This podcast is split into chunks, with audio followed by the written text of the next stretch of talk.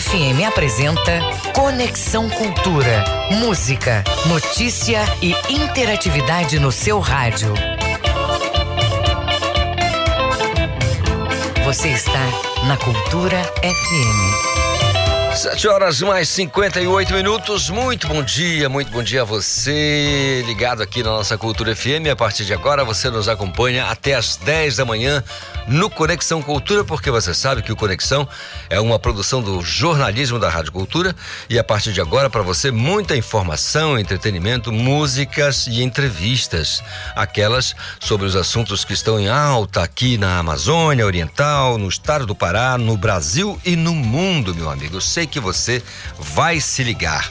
Portanto, se você quiser participar do nosso Conexão, não esqueça o nosso WhatsApp 985639937. Hoje na história, em 1994, Nelson Mandela era eleito o presidente da África do Sul. Já em 2020, Litcher Richard, um dos lendários, né, dos pais do rock and roll, morria aos 87 anos. No Conexão de hoje, vamos conversar com o advogado Paulo Barradas. Ele vai falar sobre a pensão alimentícia, um assunto que dá maior relevância, né? Vamos ainda bater um papo com a fisioterapeuta Elaine Abreu, que vai nos explicar sobre a importância da ergonomia no home office. O serviço, né? O trabalho em casa, você precisa estar acomodado de maneira que você não sofra nenhum problema físico. Temos ainda os nossos quadros de filosofia com Leno Raiol e análise do futebol com Ivo Amaral. O Conexão Cultura começa agora na sua Cultura FM e no YouTube, através da nossa página Portal Cultura. Música, informação e interatividade. Conexão Cultura. O Lugar do Perdão, música de Leandro Dias com Pedro Viana. Oito em ponto. A gente se põe a inventar as notas de nova canção. Com as tintas da tarde que se esvai e brinca um pouquinho de Deus. Se apega à voz do coração percorre um caminho onde o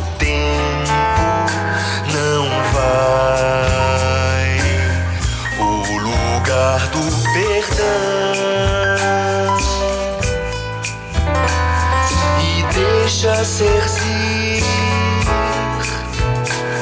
com outros finais, histórias tão banais,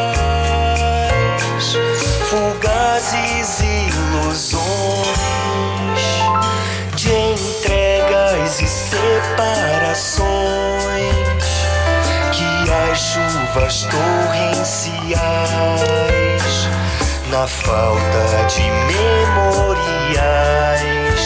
lavarão e purificarão.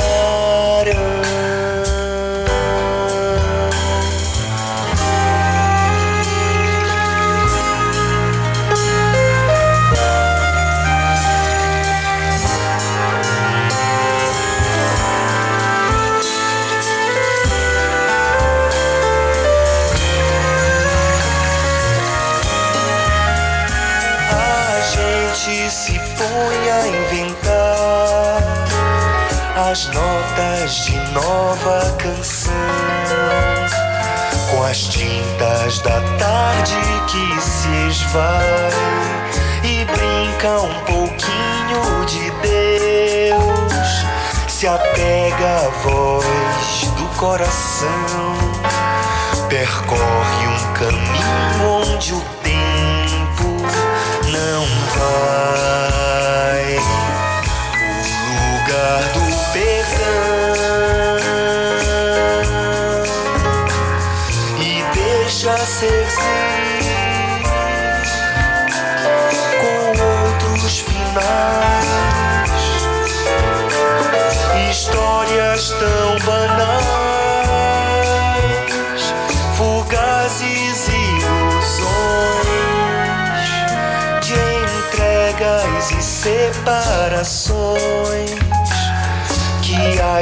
Chuvas torrenciais, na falta de memoriais, lavarão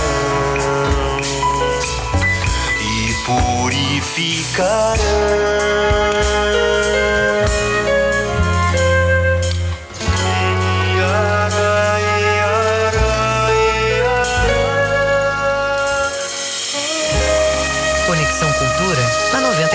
93,7. É isso, são 8 e 4 e você pode participar do nosso Conexão desta segunda-feira. Será que vai chover? Hoje não é domingo, eu não tenho 25 e eu acho que não vai chover, né? Você lembrou Paralamas de Sucesso? É isso aí. Mas você pode dizer pra gente como é que tá a sua rua, a sua avenida, a sua comunidade? Fala com a gente através do nosso WhatsApp 985639937. 8 e 4. O trânsito na cidade. Hora de saber as notícias do trânsito na cidade, como estão as ruas e avenidas da capital, na verdade da Grande Belém. Bom dia, João Paulo Seabra. Olá, bom dia, Espero Carisco. Bom dia também para os ouvintes do programa Conexão Cultura. E nós temos as informações do aplicativo Waze, começando com a rodovia BR-316, ali por volta do quilômetro 15, que já começa a ficar com o trânsito intenso, desde o IESP, ali em Marituba, Instituto de Ensino e Segurança Pública, com uma velocidade média de 15 km por hora, seguindo assim com essa velocidade, Calixto até a Avenida Cláudio Sandres, já no município de Ananindeua. Logo em seguida, o trânsito começa a fluir um pouco mais rápido, com cerca de 17 km por hora até o viaduto do Coqueiro. Já na estrada da Providência, que ali nas proximidades da BR, é, o trânsito começa a ficar moderado a 18 km por hora. O destino da Praça da Bíblia, a gente sabe que as pessoas pegam a estrada da Providência para acessar também a Cidade Nova.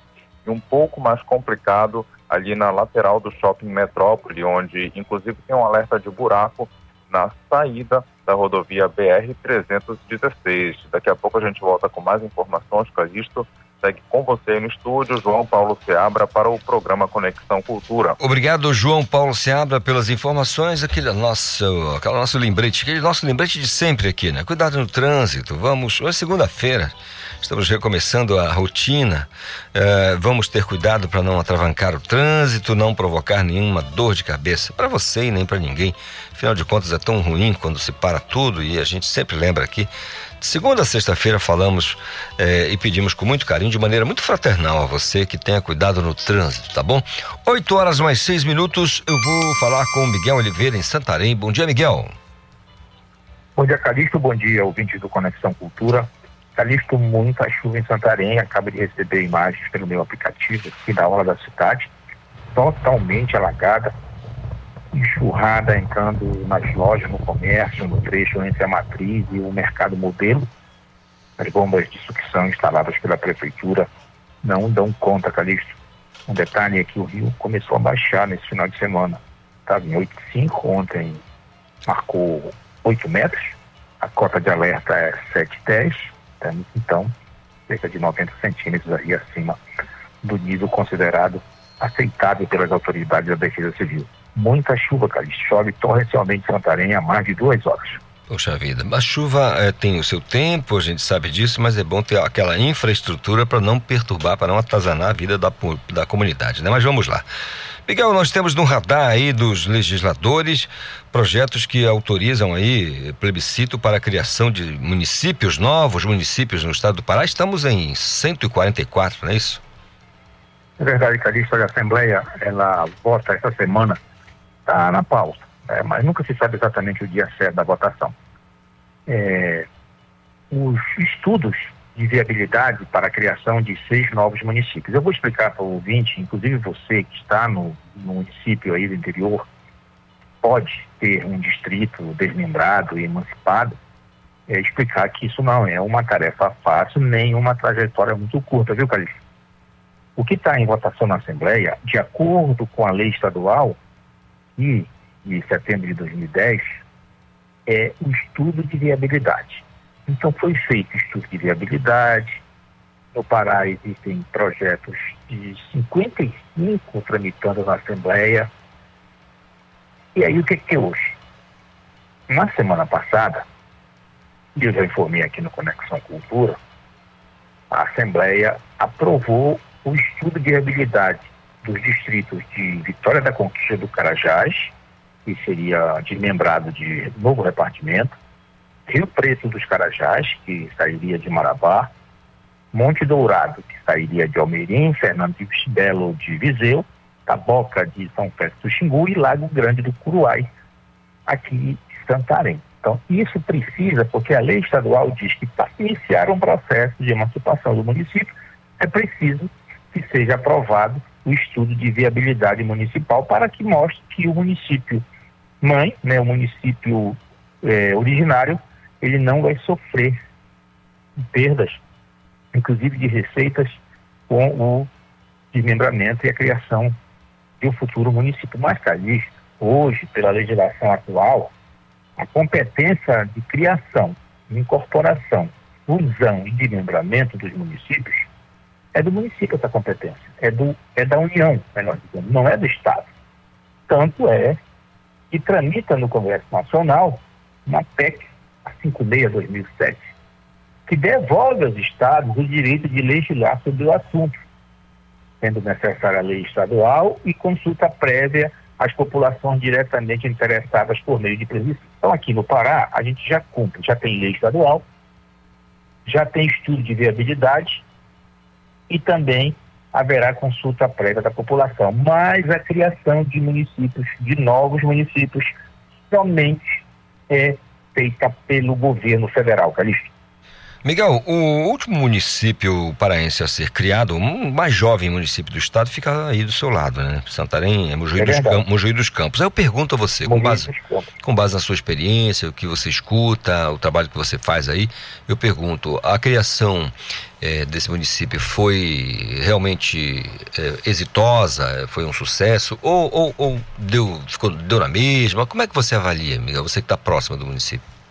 Olha, Calixto, eu acho que no caso de, de Belterra, né, que desmembrou de Santarém, Placas desmembrou de Santarém, é, Mogi dos Campos, que foi o último ainda, antes da legislação, da lei federal estabelecer toda essa competência da União, é, Mogi dos Campos, a vistos olhos, ele é um município progressista hoje.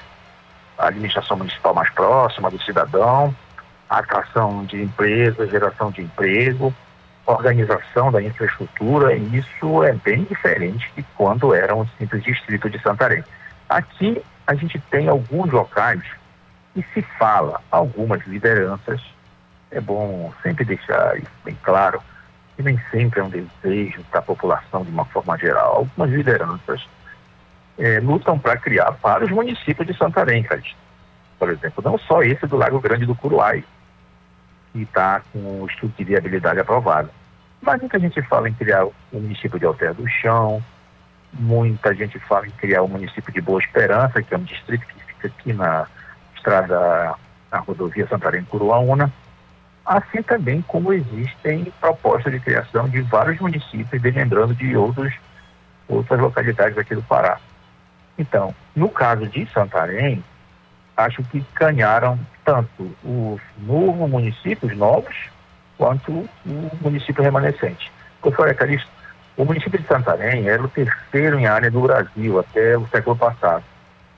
Ele sempre ficou atrás de Altamira e de Itaituba.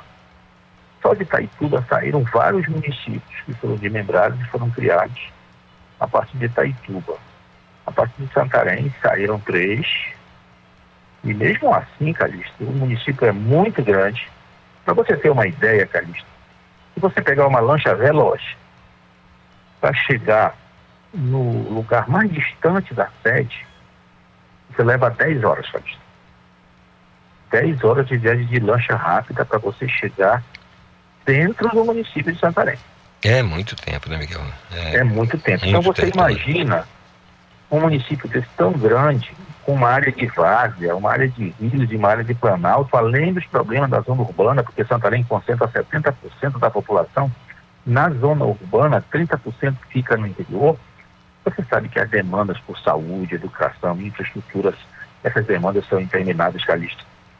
Mas também não se pode cair também naquela irresponsabilidade de criar município apenas para satisfazer é, é, propostas de lideranças que muitas das vezes tem interesse político partidário e político eleitoral, Calixto. Tá certo. Miguel, você tem aí, pelo menos como reverberou na região oeste do estado, a, a morte do ex-presidente do Sindicato dos Jornalistas aqui do Pará, né? Olha, Calixto Antônio José Soares, nasceu em Breves, foi meu colega muitos anos na província do Pará, eu era diretor executivo, ele era diretor de redação, trabalhamos juntos muitos anos, o Antônio José foi presidente do sindicato, tem 66 anos, foi encontrado morto dentro do apartamento onde morava, no distrito Manuel Pinto da Silva, em Belém, nesse final de semana. Antônio José trabalhou comigo aqui em Santarém. Ele era do tempo dele a implantação de um jornal, de uma sucursal da província do Pará, e de forma que ele teve uma carreira muito brilhante, atuou não só na província, atuou no Liberal, e hoje trabalhava é, na volta da província Pará, em versão eletrônica, ele era o redator-chefe. Então, deixa uma marca muito grande. O Antônio José foi correspondente do Jornal do Brasil, na década de 80 e 90. Ele deixou o nome na história do jornalismo, que deixou uma perda muito grande para todos nós. Certamente, Miguel, eu posso imaginar. E você que conviveu pode dizer muito mais do que a gente. É, né, tínhamos apenas informações. Olha, são 8 horas mais 15 minutos. Desejar a você, Miguel, e a todos da região oeste um grande abraço e a gente se fala amanhã, tá certo? Até amanhã, Calixto. Um grande abraço. Até amanhã. Mais uma vez, 8 e 15 anote aí, não perca o seu tempo. Você pode participar do nosso Conexão, é simples, o nosso WhatsApp está à sua inteira disposição. 985639937. Se preferir, nos marque aí com a hashtag Conexão Cultura nas suas redes sociais. Maternidade entre mulheres muito jovens é de 14, 14,3% no estado do Pará. Vamos entender direitinho com o nosso colega Igor Oliveira, que já está conosco. Bom dia, Igor. Olá, Calixto. Bom dia para você. Bom dia aos nossos ouvintes do Conexão Cultura. Hoje, segunda-feira, e a gente chegando aqui para trazer as informações no nosso, no meu, no seu, no nosso Conexão Cultura. Em 2020, Calixto, no Brasil, 9,38% das crianças registradas eram de mães menores de 18 anos. No norte, esse percentual é de 14,1%, sendo que o Pará tem índices de 14,38%, apontam dados do Instituto Brasileiro de Geografia e Estatística, o IBGE. No Brasil, de acordo com o IBGE, a tendência brasileira é de gravidez após os 30 anos e o subregistro de nascimento relacionados a mães muito jovens no Pará e outros desafios. Enquanto os números no, do Brasil apontam que foram estimados em 2,11%, o Pará para o ano de 2019, no Pará, os subregistros representam 8,17% de incidência. Em alguns municípios, esse percentual é ainda mais alto, Calixto. A gente está trazendo essas informações aqui nessa segunda-feira no Conexão Cultura e outras informações eu volto aqui para deixar o nosso ouvinte muito bem nessa segunda-feira. Tá certo, Igor. Muito obrigado pela sua participação. As informações certamente da maior relevância e mais uma vez convidando o nosso ouvinte, né? Se quiser participar, você pode mandar a sua mensagem, porque olha, no nosso próximo tema, nosso próximo assunto aqui, é, é bom que você fique ligado, é, Igor, porque é sobre pensão alimentícia. A gente verá que vai tirar muitas dúvidas, vamos saber quem pode pedir essa pensão, né? É alguém que está com certamente com, com necessidade, tem essa necessidade. E quem vai falar conosco aqui, nada mais, nada menos que o nosso professor, né? O Paulo Barradas, um baita mestre que fala de maneira franca, objetiva e direta e, e, certamente ensina com muita facilidade. Porque a pensão alimentícia, é, meu caro Igor, meus caros ouvintes do Conexão, é um direito previsto no 1690, artigo 1694 do Código Civil. E este dispositivo ele prevê que a pessoa que não possa por si só, né, suprir todas as suas necessidades básicas, poderá então pedir aos parentes uma ajuda para sobreviver. Está falando sobreviver, né? O benefício tem como objetivo preservar o sustento e o bem-estar daquela pessoa que está necessitada. Embora seja conhecida como pensão alimentícia, na verdade, o valor a ser pago não deve ser apenas hum, para se alimentar, né? Ao pagamento de alimentos, a, a parte que a parte necessita. Para saber mais, então, sobre como funciona tudo isso, eu vou conversar com o querido professor Paulo Barradas. Bom dia, professor Paulo, tudo bem? Bom dia, querido Calixto. É um prazer imenso falar com você. Bom dia a toda a sua imensa audiência. Professor, eu queria que o senhor começasse pra, a falar para a gente sobre esse assunto que, para muitas famílias, é tão caro às vezes, né? Como a pensão alimentícia pode ser definida? Como é, o que, que caracteriza a pensão alimentícia, professor? Pois é, a pensão alimentícia é um assunto normalmente muito delicado entre as famílias por questões banais. Eu, eu entendo que aí a ligação, o vínculo afetivo seja deve, deva ser superior ao vínculo financeiro, mas às vezes o financeiro fala mais alto. Por que se chama de pensão alimentícia? porque o alimento é a principal prestação que nós temos todo dia. A gente tem que se alimentar todo dia. Mas quando a lei fala em alimentos, ela não fala só da comida. Ela fala também da higiene pessoal, ela fala de remédios, ela fala de tudo, de roupas, de tudo aquilo que o ser humano precisa para ter basicamente uma vida digna. Estamos falando, é, ao final das contas, de necessidades básicas, né, professor? Exato, é a sobrevivência, como você muito bem falou, é a sobrevivência em todos os seus aspectos materiais. Muito bem. É, quais os diferentes tipos, então, de pagamento de pensão alimentícia? Quem tem direito a receber uma pensão alimentícia, professor? Olha, a lei prevê, no artigo que você acabou de declinar, no 1694, a pensão entre parentes e entre parênteses, entre parentes, entenda-se ascendentes pais, avós, bisavós, trisavós e por aí vai, e descendentes, filhos, netos, bisnetos e assim vai. Sendo que os mais próximos excluem os mais distantes. Então, se eu posso pedir pensão para o meu filho, porque ele ainda está vivo e pode me pensionar, eu não devo pedir, eu fico impedido de pedir pensão ao meu neto, porque o neto é mais distante. Então, parênteses, é, parentes, cônjuges os cônjuges são esposo e esposa, marido e mulher. Isto significa dizer que se esse casal fizer uma separação judicial, e a separação judicial não extingue o casamento, só extingue a sociedade conjugal, permanece o dever de pensão. O que vai extinguir esse dever de pensão entre cônjuges é se acabar o casamento, onde eles deixam de ser cônjuges. Então, o divórcio extingue o dever de pensão. Mas pode ser que, por mera liberalidade, um deles resolva porque quer permanecer pensionando o outro. Veja bem, se esse outro passa a ter um novo casamento, nem o novo casamento vai extinguir o dever de pensão do cônjuge divorciado. Então tem que ter cuidado com esse detalhe. E os companheiros também, enquanto são companheiros, devem pensão reciprocamente. Isso significa dizer o quê? Isso significa dizer que aquele que tem uma condição financeira que pode salvar o outro da situação de mendicância, ele deve, para garantir, é, evidentemente, a, a, a, dignidade de existência do outro, ele deve, nessas condições, parentes, cônjuges ou companheiros, devem pensão reciprocamente, Calixto.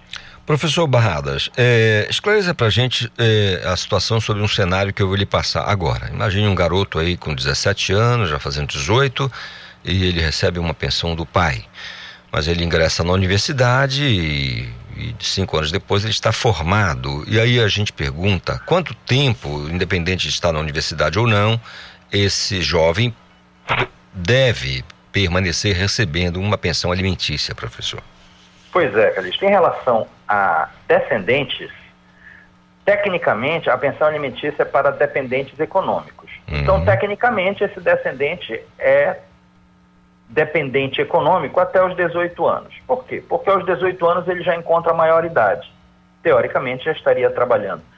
Mas é, o Estatuto da Criança e do Adolescente fala em dependência até 21 anos. Então, temos um outro parâmetro de lei, né?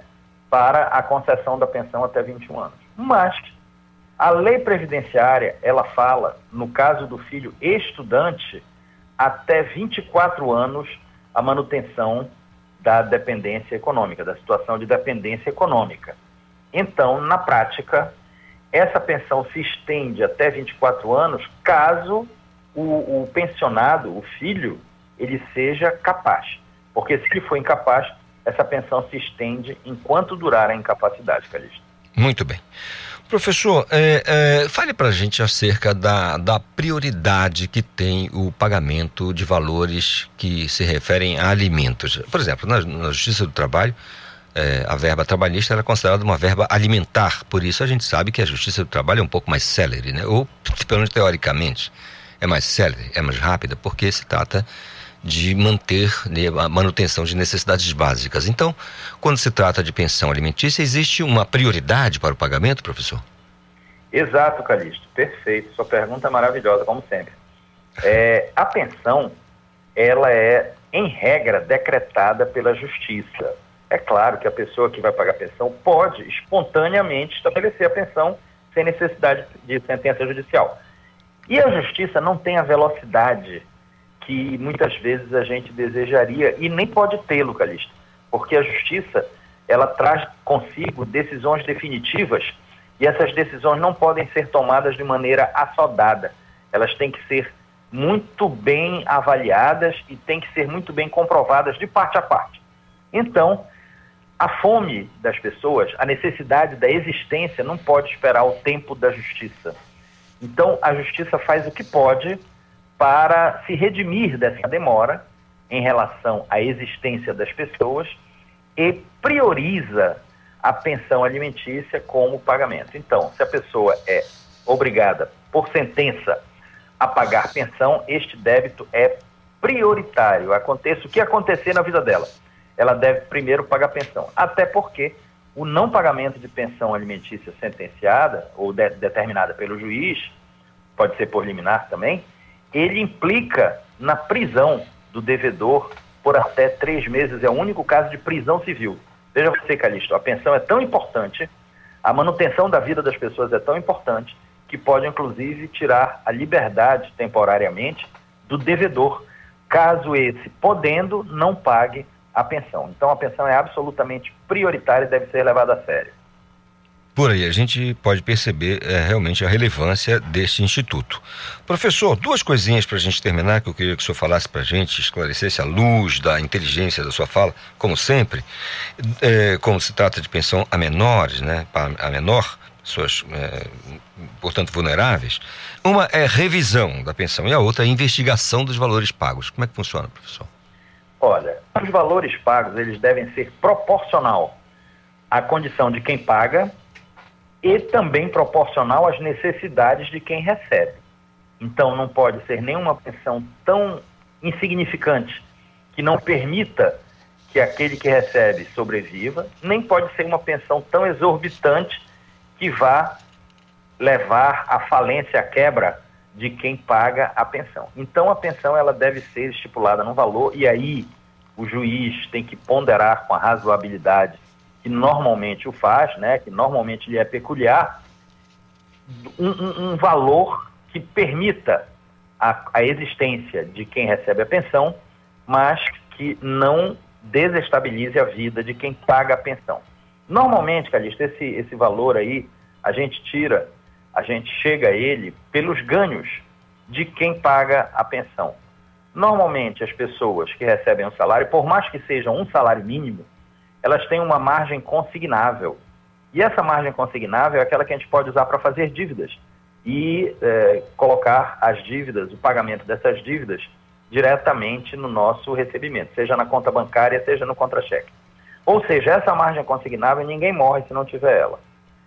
Normalmente, até 30% é razoável que as pessoas paguem de pensão pela obrigação que elas têm de pagar a pensão por ser é, responsável economicamente por quem recebe a pensão. E quando essa pensão, perdão, ela deve ser é, revisada. A revisional de pensão ocorre quando há modificação na situação de quem paga ou quando há modificação na situação de quem recebe.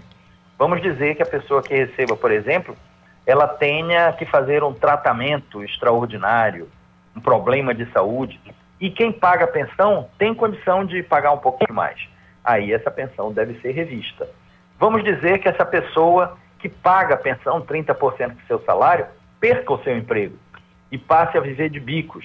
Aí, naturalmente, essa pensão tem que ser recalculada, porque a pensão ela não pode ser é, leonina a nenhuma das partes. Ela tem que, a lei tem que encontrar um caminho para sair como algodão entre cristais, Calixto. E aí, no caso da investigação, é quando há o, o eu imagino, a, a, utilização de maneira indevida. Talvez pode se investigar a questão, a, a questão da, do dinheiro pago como pensão, né, professor? Com certeza. Esse dinheiro, quando é pago por pensão, é, é, a gente está falando aqui especificamente dos filhos, né? Uhum. Dos descendentes, porque existe também a pensão entre parentes, companheiros e cônjuges. É, mas os descendentes, o descendente que recebe a pensão, a pensão é para ele. Então, eu vou lhe falar uma situação que tem ocorrido ultimamente. A, a mãe do meu filho tem outro filho com outro homem. E aí eu pago, eu que tenho uma condição melhorzinha, pago uma pensão de 30% ou de 20% do meu salário para o meu filho. O outro filho da mãe desse filho meu que recebe pensão tem um pai que é pobre, que ganha um salário mínimo. O que é que a mãe faz? A mãe junta as duas pensões e mantém os dois no mesmo padrão. Ou seja, ela está usando parte da minha pensão, que eu pago para o meu filho, para sobrevivência do filho de outra pessoa, de outro homem. Isto é vedado pela lei. Então, se eu tiver ciência disso, dessa utilização indevida, eu posso fazer uma, uma prestação, uma ação de prestação de contas, onde a pessoa responsável deste adolescente ou desta criança que está recebendo a pensão vai ter que me comprovar como aplicou o dinheiro que recebeu, porque o dinheiro é da criança, é do pensionado e não da mãe, Calixto. Nossa, professor, são muitas informações, uma aula, sempre eu repito, não canso de dizer isso, conversar com o senhor, ainda mais sobre um assunto desse que né, toda a população tem interesse. Por isso, desejar ao senhor um restante de segunda-feira e uma semana abençoada, esperando contar sempre com a, a grandeza e a delicadeza do senhor em falar conosco com tanta tranquilidade aqui, tá bom, professor?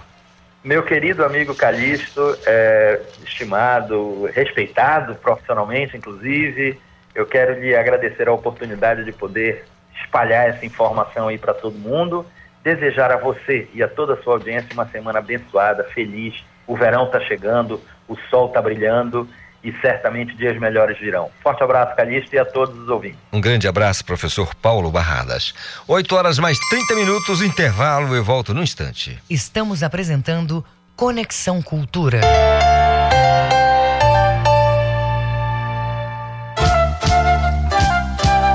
ZYD 233, 93,7 MHz. Rádio Cultura FM, uma emissora da Rede Cultura de Comunicação. Fundação Paraense de Rádio Difusão. Rua dos Pariquis, 3318. Base operacional, Avenida Almirante Barroso, 735. Berlim, Pará, Amazônia, Brasil. Tudo junto e misturado. Já já na TV Cultura. Faça parte da Rádio Cultura, seja nosso repórter. Grave seu áudio com informações da movimentação do trânsito e mande para o nosso WhatsApp 985639937.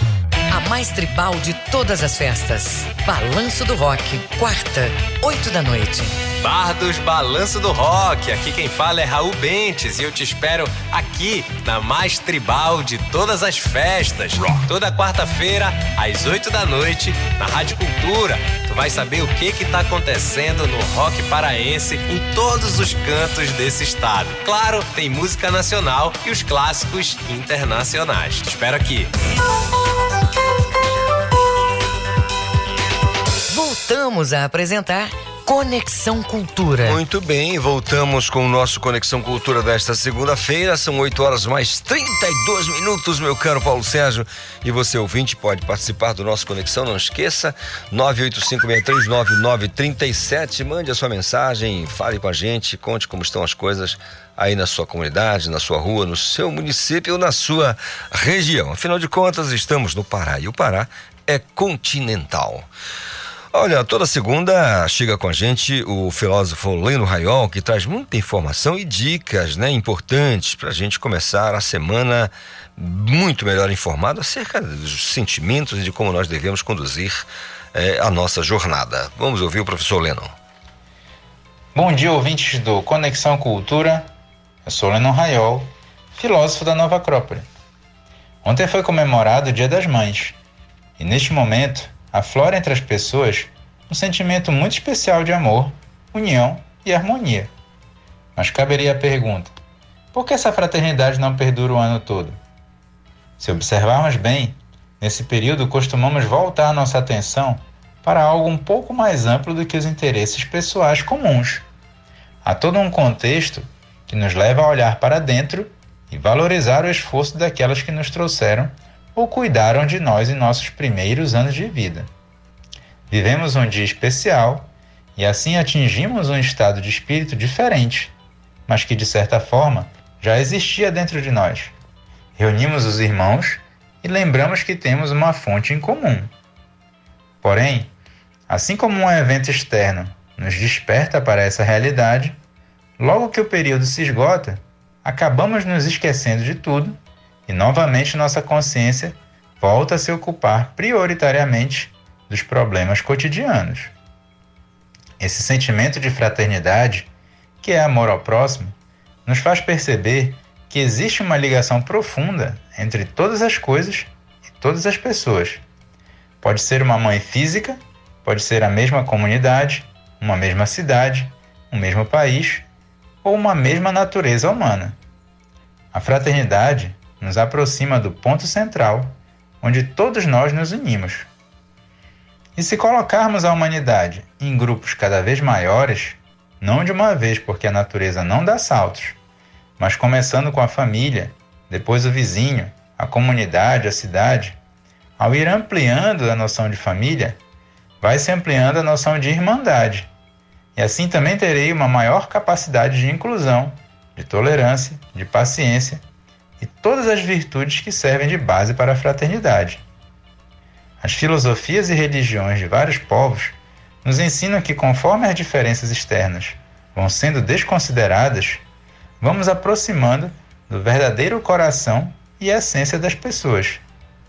Quem sabe um dia, assim, chegaremos à tão sonhada fraternidade universal. Eu sou Lennon Raiol, filósofo da Nova Acrópole Belém. Siga a gente no Facebook, arroba Nova Acrópole Belém. Até a próxima semana. Obrigado, professor Leno Raiol. A paz mundial, né? Fraternidade universal. Universal se trata aí de paz mundial. Quem não deseja? Quem eu, eu duvido que não deseja a paz mundial. São 8 horas mais 36 minutos. Olha, é, na quarta-feira o Conexão Cultura é, vai sortear um par de ingressos para o MPB Festival. Então, o festival é um, um, evento que conta com atrações locais e nacionais, com o rapper Nick Dias, o bando Mastodontes e o rapper Emicida. Portanto, aí uma atração nacional. Aqui no nosso Conexão, vamos sortear um par de ingressos para o MPB Festival. Fique esperto, participe, mande a sua mensagem. É só dizer o bairro de onde você está, né? onde você mora e dizer que quer ganhar o par de ingressos para o festival e você vai estar tá concorrendo naturalmente aqui mesmo pelo nosso WhatsApp. Você participa, né? Aproveita e conta pra gente alguma coisa de como está a sua rotina, que é sempre muito legal saber da sua vida também. 8h36. Paraense está gastando mais para comprar comida. Isso mesmo, a alimentação está mais cara. E eu, a minha pergunta de sempre, né? Me conte uma novidade aí. Tem?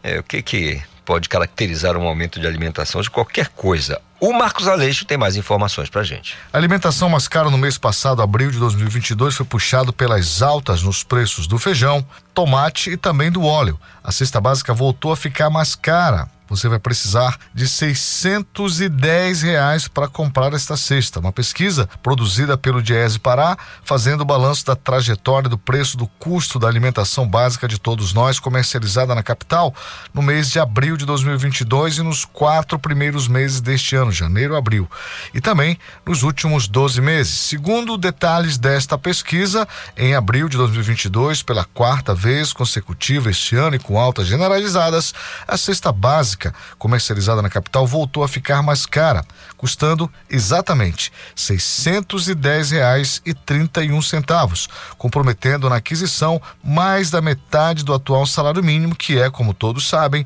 de R$ 1.212.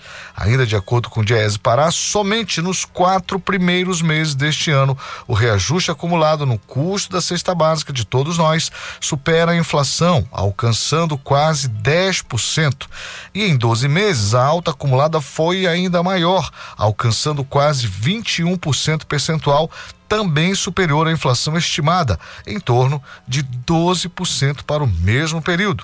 Marcos Aleixo para o Conexão Cultura.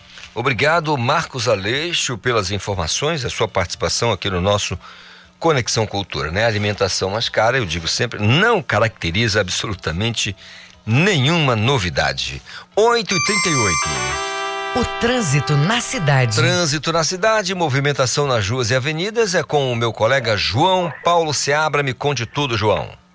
Então, Histório Calixto, ouvintes também, vamos falar sobre as informações do aplicativo Waze, começando pela rodovia Mário Covas, que são pelo menos três trechos com mais lentidão no sentido de quem está vindo é, do viaduto do Coqueiro.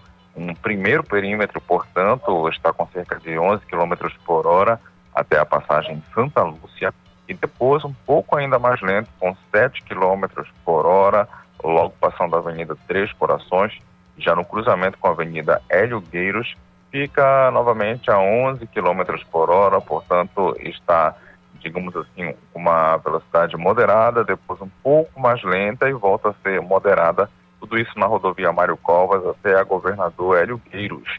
Já na Avenida Pedro Álvares Cabral, logo após o entroncamento, de acordo com o aplicativo Waze, a velocidade média é de 8 km por hora um pequeno trecho que vai até a Avenida Tavares Bastos e posteriormente em um longo trecho aí eh, desde a Barão do Triunfo até a Dom Pedro I está com cerca de 11 km por hora, portanto está fluindo, só que com um pouco de lentidão. Segue com você aí no estúdio, Isidoro Calixto, João Paulo Seabra para o programa Conexão Cultura. Obrigado, João Paulo Seabra. E mais uma vez a gente pede a você cuidado, né? Responsabilidade, paciência no trânsito. Você que está nos dando essa carona aí do seu poçante nas ruas e avenidas da cidade. Cuidado, tranquilidade, é muito melhor prevenir do que remediar. São 8h40. Belém amplia a quarta dose da vacina contra a Covid para novos grupos a partir de hoje, a partir desta segunda-feira. Vou acionar mais uma vez, direto da redação, meu colega Igor Oliveira. Me conte tudo, Igor. Oi, Calixto. Agora aqui direto da redação, é como você falou, preste muita atenção, você ouvinte, é, que deseja se vacinar, porque por meio da Secretaria Municipal de Saúde, a SESMA, hoje e até sexta-feira irá se ampliar a vacinação para novos grupos da aplicação da quarta dose da vacina contra a Covid-19. São trabalhadores da educação do ensino básico e superior, integrantes das Forças Armadas e das Forças de Segurança e Salvamento, com 18 anos ou mais. Poderão tomar o reforço em qualquer unidade básica de saúde ou nas faculdades e shopping centers com salas de imunização. Além destes grupos, estão aptos à quarta dose trabalhadores da saúde com 18 anos ou mais, pessoas com idade a partir de 60 anos, gestantes, puérperas, mulheres aí que tiveram filhos recentemente e, imunocomprometidos com 12 anos ou mais. A quarta dose ou segundo reforço deve ser administrada quatro meses após a aplicação da terceira dose. O órgão municipal de saúde informa ainda que a partir de hoje a vacina pediátrica da Pfizer estará disponível nos postos de vacinação da rede municipal. Vamos lá agora ao serviço, aos postos que estão aí é, disponível para a população se vacinar são eles é, as UBS, Unidades Básicas de Saúde, e as unidades também de saúde da família, das 8 horas às 5 da tarde. Universidades Unifamás, Fibra, Unama, das 9 às 5 da tarde. E nos shopping centers Pátio Belém, Boulevard, Bosque Grão Pará, Park Shopping e Iter Center, das 10 horas às 5 da tarde. Muita atenção, tá aí para você se vacinar. Tem aí segunda, terça, quarta, quinta e sexta-feira para você aí ir se imunizar. Eu volto com você, Isidoro Calixto. Obrigado, Igor Oliveira, pela participação e as informações aqui. O Igor deve curtir MPB. Então, eu quero dizer a ele e a todos os ouvintes do nosso Conexão que na quarta-feira, dia 11, o Conexão Cultura vai sortear um par de ingressos para o MPB Festival. Esse evento ele conta com atrações locais e nacionais, né? Vamos dizer aqui, olha, o rapper Nick Dias, o bando Mastodontes e o rapper Emicida estarão aqui, portanto, participando do MPB Festival. E você pode participar mandando sua mensagem, nós vamos sortear, portanto, um par de ingressos para este evento para quem curte MPB. Aliás, quem não gosta, né? Quem não curte. São 8 horas mais 43 minutos. Hum, vou bater um papo agora, Paulo, com a nossa turma da, da Imater. Toda, toda semana a gente faz isso aqui com o maior gosto, com o maior carinho, porque são informações bem importantes. O Elinaldo Martins, ele é coordenador do escritório local da Imater. Que nós estamos falando de onde? A Imater, ela avança na emissão de licença ambiental rural e fortalece a criação eh, de bubalinos em Almeirim, olha, lá no Baixo Amazonas, com acesso ao crédito rural. Nove famílias agricultoras que se dedicam à criação de bubalinos em Almeirim. Bubalinos, o Sérgio sempre costuma dizer, Calixto, explica o que é bubalinos. É a criação de búfalo. Mas daqui a pouco o Elinaldo vai explicar direitinho pra gente, né? Bovinocultura, os bovinos, brancos, portanto, e os bubalinos, os animais de várzea, normalmente.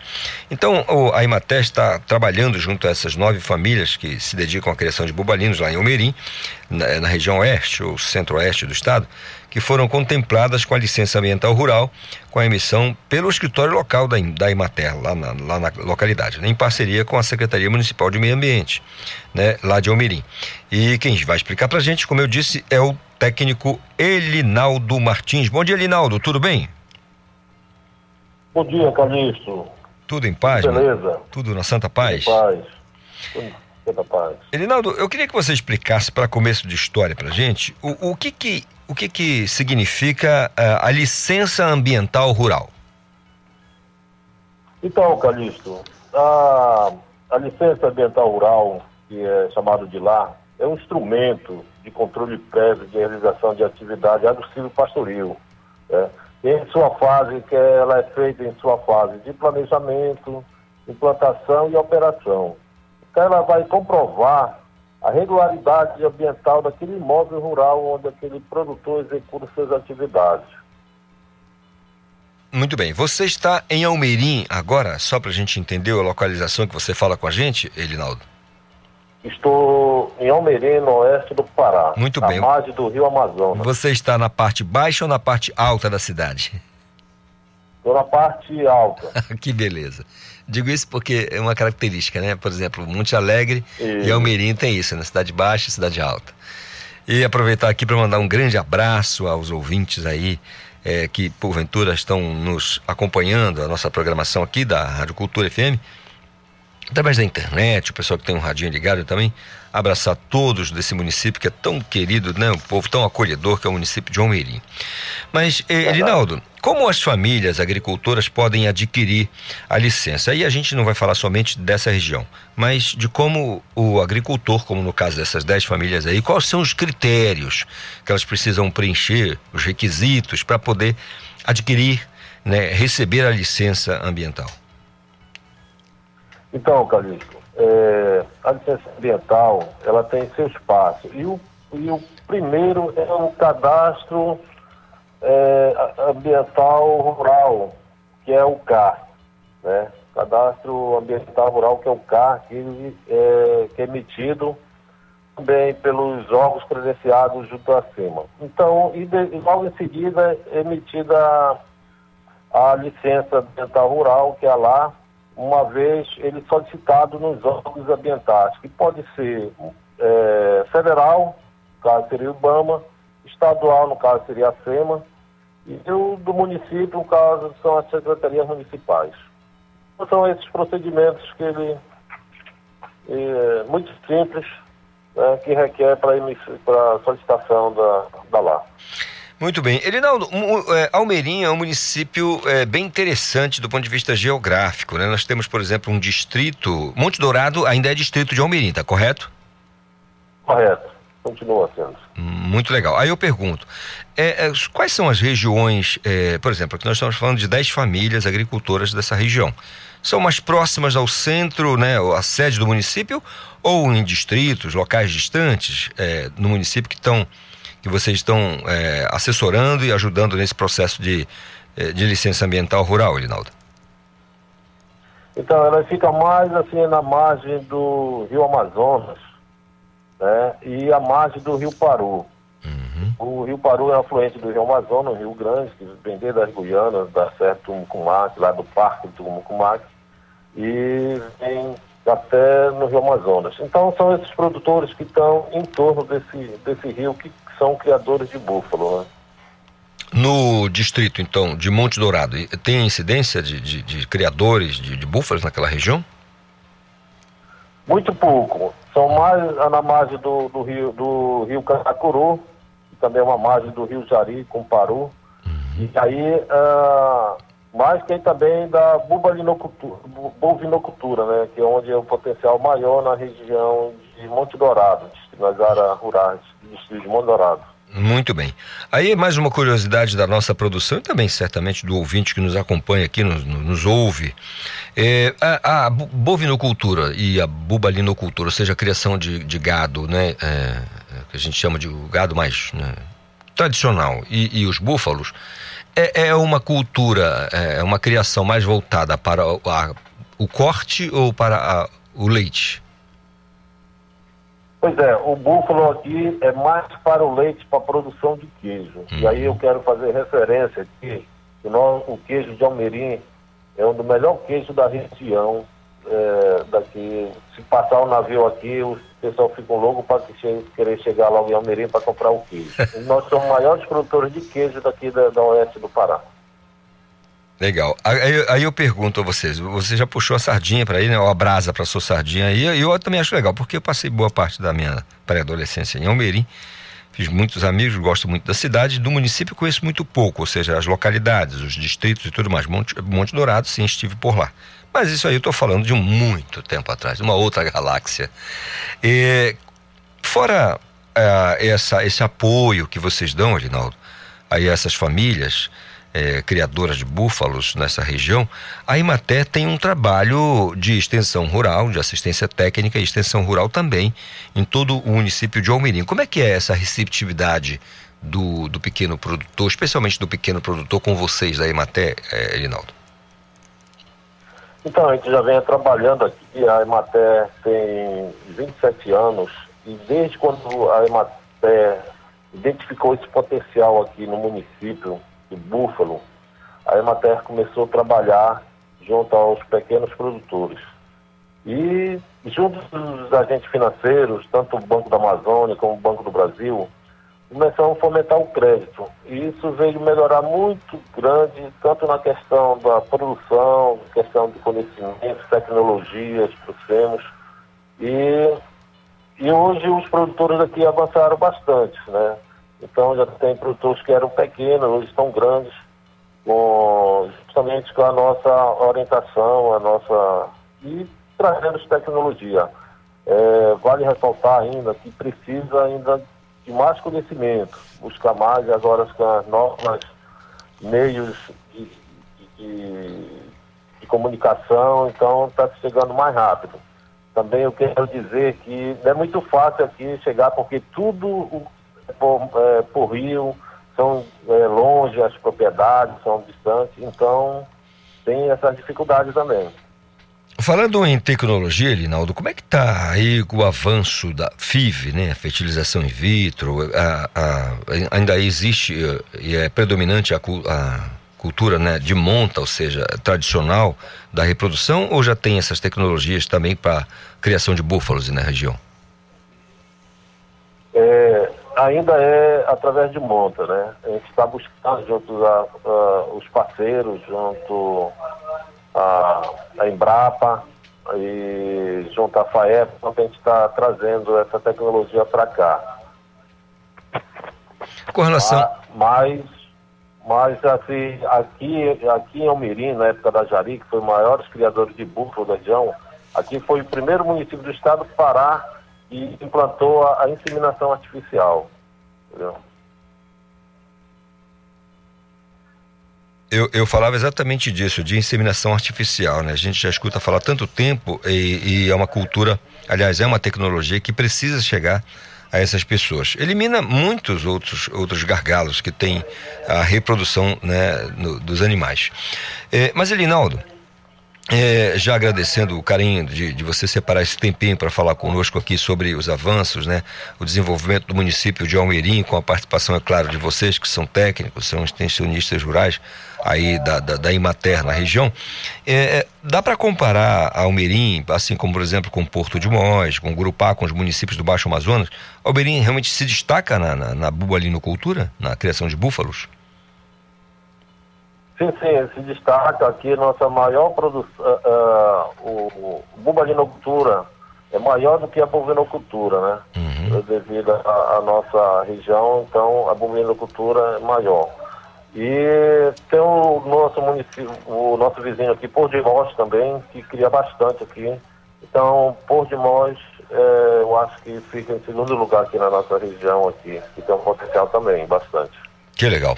Elinaldo Martins, coordenador do escritório local da Emater, lá na região de Almerim, no Baixo Amazonas. Elinaldo, olha, agradecer a você, a todos os seus colegas técnicos, engenheiros, eh, veterinários, enfim, todo mundo que milita eh, na, na extensão rural, na pesquisa, no desenvolvimento da, da região através da agricultura, da pecuária.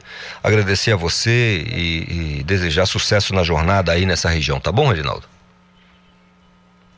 Calixto, a gente que agradece aí estar nesse momento aqui na conexão da cultura aqui e levando essas informações. Muito obrigado ao Elinaldo Martins da Emater, a empresa de assistência técnica e extensão rural do estado do Pará. Agora são 8 horas mais 54 minutos, Paulo Sérgio. O planetário volta a receber visita visitações, né? Abre para visitações, né? Depois de um período aí complicado por causa da pandemia, as portas do planetário voltam, planetário voltam a abrir aí para, especialmente para a garotada. Ronald Souza. As visitas livres que não estão vinculadas a grupos institucionais como escolas e que precisam de agendamento prévio já podem ser feitas no Centro de Ciências e Planetário da Universidade do Estado do Pará. No local, o visitante tem a oportunidade de conhecer experimentos que dialogam com a astronomia e estão relacionados com as áreas da física, química, matemática e biologia. Já na cúpula são realizadas sessões interativas e projeções do céu de Belém. Durante esse mês, as visitas podem ser feitas durante as quartas-feiras, nos horários de 9 horas às 11 horas durante a manhã e no período da tarde, das 3 horas às 5 horas. Aos sábados, a visitação ocorre somente na parte da manhã, de 9 horas às 11 horas. Para acessar o espaço, é necessário adquirir o um ingresso no valor de R$ 10 a inteira e R$ 5 a meia entrada. O espaço fica localizado na Avenida Augusto Montenegro, no bairro Mangueirão, em Belém com supervisão do jornalista Felipe Feitosa, Ronald Souza, para o Conexão Cultura. Obrigado, Ronald Souza, pela participação, as informações aqui no nosso Conexão desta segunda-feira. E você pode participar, viu? Não esqueça, 985639937 é o nosso WhatsApp. Você também pode nos marcar aí.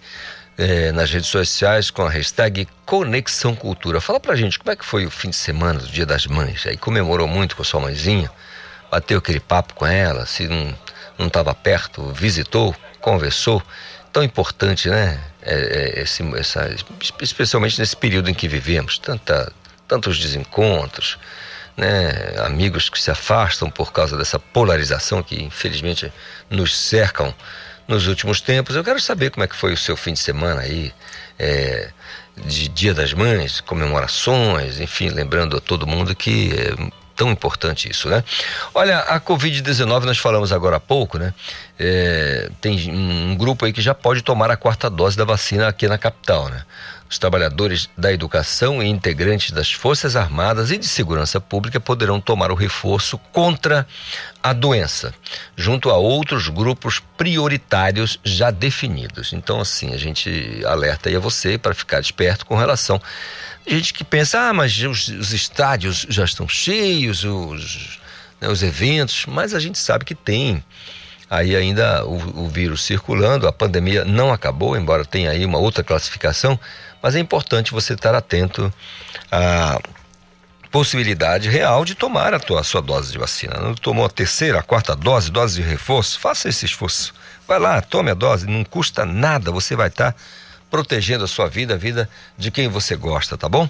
Agora são 8h58, intervalo, a gente volta já já. Você está ouvindo Conexão Cultura na 93,7.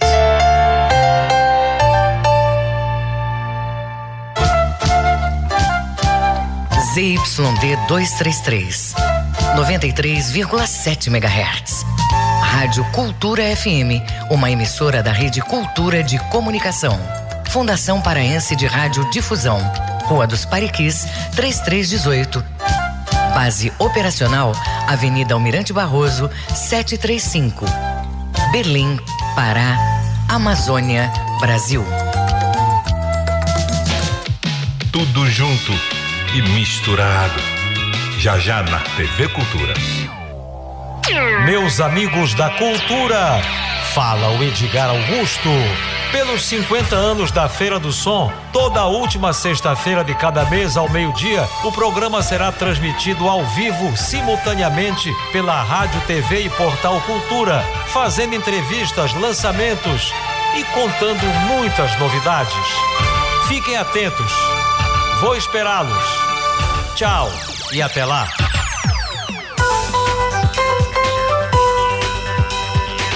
Estamos apresentando Conexão Cultura. A música, o fato, a memória. Cultura vinil. A história da música em long player. O ano era 1957 e a carioca Elisete Moreira Cardoso passa a ser chamada simplesmente Elisete Cardoso com o lançamento do LP Noturno que tinha Risque de autoria de Ari Barroso. Risque, meu nome do seu caderno, pois não suporto o inferno. Mulambo de Jaime Florencio Augusto Mesquita era a quarta faixa do lado A. Eu sei que vocês vão dizer que é tudo mentira, que não pode ser. De Noel Rosa e Vadico, Feitiço da Vila era a última faixa do lado A.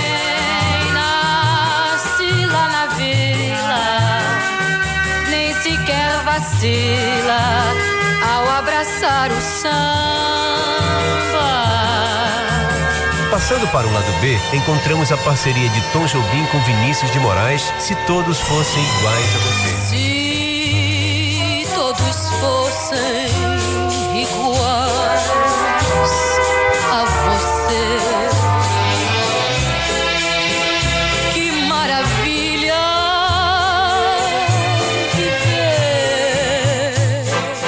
Cardoso cantou com arranjos apoteótico Olhos Verdes, mais conhecida em todo o Brasil por Gal Costa. Vem de uma remota batucada. Um dos maiores clássicos da música brasileira, de autoria de Silvio Caldas e Orestes Barbosa, recebeu tratamento especial na voz de Elisete Cardoso, Chão de Estrelas. Minha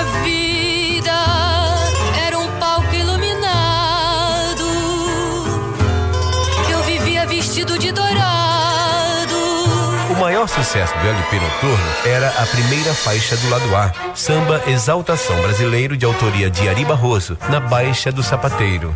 1957, no LP Noturno, de Elisete Cardoso, de volta no Cultura Vinil.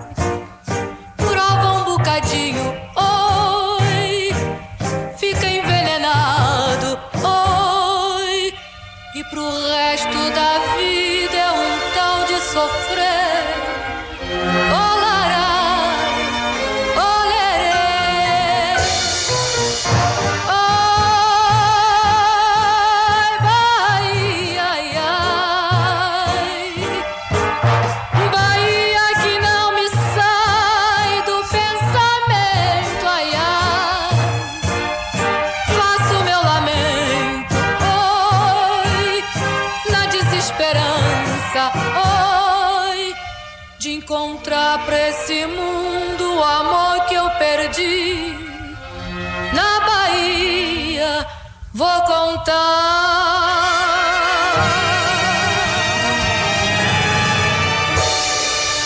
Na baixa do sapateiro encontrei um dia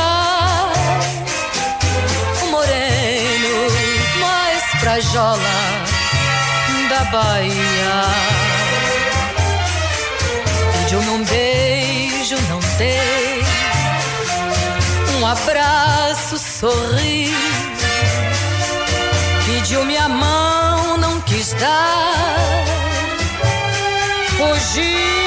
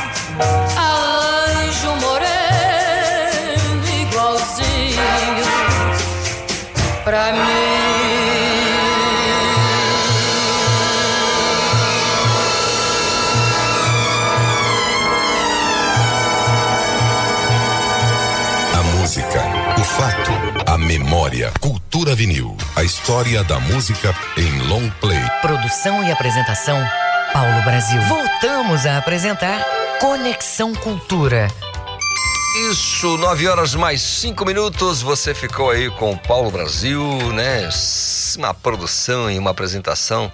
Cultura Vinil, da melhor qualidade. Voltamos aqui com o nosso, nosso Conexão desta segunda-feira, abraçando a você. Se quiser participar, Fique à vontade, 985639937 é o nosso WhatsApp. Se quiser, também pode nos marcar aí com a hashtag Conexão Cultura nas redes sociais. Vou acionar agora aqui ao meu lado a minha colega Renata Rocha, porque Belém recebe o primeiro ambulatório de práticas integrativas e complementares em saúde. Eu quero entender o que é tudo isso. Renata, bom dia. Bom dia, Calixto. Bom dia, ouvintes do Conexão. Bom, a inauguração do primeiro ambulatório de práticas integrativas e complementares em saúde, o PIX, em Belém, ocorreu na última sexta-feira. O ambulatório é integrante do Núcleo de Cuidado Integral à Saúde, que é uma política do Sistema Único de Saúde, o SUS, e fica localizado na Unidade Municipal de Saúde do Jurunas, que é referência nesse tipo de atendimento. O PIX é, são recursos terapêuticos que buscam a prevenção de doenças e a recuperação da saúde, com ênfase na escuta acolhedora, no desenvolvimento do vínculo terapêutico, na redução do uso do, de remédios e na integração do ser humano com o meio ambiente e a sociedade. Atualmente, 29 são reconhecidas pelo Ministério da Saúde dentro da Política Nacional de Práticas é, integrativas e complementares do SUS. Para ser encaminhado ao ambulatório, é, o paciente deve ser referenciado por algum programa do qual já participa, como o Farmaclínica, por exemplo. Mas é possível também obter atendimento diretamente na unidade. Calixto? Muito obrigado, Renata, pela participação e as suas informações aqui com a gente, né? São, então, tá aí a inauguração de ambulatório de práticas integrativas e complementares em saúde. Tudo que vem em saúde eu já gosto de cara, não precisa nem falar nada. Sérgio Duarte falava aqui com a gente agora sobre a vacinação, meu amigo, vacina é, não custa nada, tá? De graça, só ir no posto e vacinar contra a Covid-19. De graça, até injeção no cotovelo, né? na testa, onde você quiser. Não estou nem vendo. Né? Vamos tomar a vacina, vamos nos imunizar. Nove horas mais oito minutos. Olha, vou só lembrando mais uma vez que na próxima quarta-feira, dia 11, o Conexão vai sortear, nós vamos sortear aqui no Conexão um par de ingressos para o MPB Festival. Festival ele conta com atrações locais e nacionais. Aí vai estar aqui com a gente o rapper eh, Nick Dias, o bando Mastodontes e o rapper Emicida. Portanto, você manda sua mensagem. Aliás, se já quiser se movimentar, pode fazer isso. A gente vai anotando aqui. Lembrando só que o sorteio é na próxima quarta-feira. Você pode ficar 100%, 100 à vontade para participar. 98 O trânsito na cidade. Mais uma vez, vamos atualizar aqui o nosso público, nosso ouvinte, com as informações com João Paulo Seabra. Historicalista e ouvintes, vamos com informações do trânsito pelo aplicativo Waze, falando um pouco sobre a Antônio Baena, ali no bairro de Fátima, que está com cerca de 8 km por hora de velocidade média, com um trânsito intenso, é, seguindo pela Antônio Barreto, a extensão da Antônio Baena, né, até a Avenida Generalíssimo Deodoro, com 12 km por hora, já em uma rua paralela ali, que é Oliveira Belo, já no bairro do Marizal, são 5 km por hora, portanto, bastante lentidão entre a 9 de janeiro até a Travessa do Romualdo de Seixas. E na Avenida João Paulo II, para quem segue aqui para Belém, está vindo lá de Ananindeua, tem cerca de 12 km por hora desde a rua Gama Malcher, no bairro do Curialtinga, até a Avenida Doutor Freitas e no sentido oposto, para quem segue rumo a Ananindeua, tranquilidade na via, o trânsito fluindo com bastante rapidez. Segue com você aí no estúdio, Vitório Calixto, João Paulo Seabra, para o programa Conexão Cultura. Obrigado, João Paulo Seabra, pela tua participação. Mais uma, é, sempre colaborando aqui com a gente, com as informações do trânsito na cidade. 9 e 10, olha, bom dia. Conexão hum, Cultura, sou o Marcelo Rocha, saindo agora do, do, da BR, pelo viaduto para o centro. Trânsito lento, lento para moderado. E já emendou aqui, viu? O Marcelo Rocha dizendo quero participar e concorrer, quero participar também do sorteio e concorrer aí o par de ingressos para o MPB Festival, que vai contar aí com atrações né, daqui da região e também com um rapper Emicida, é bastante famoso que vai estar aqui é, participando desse festival.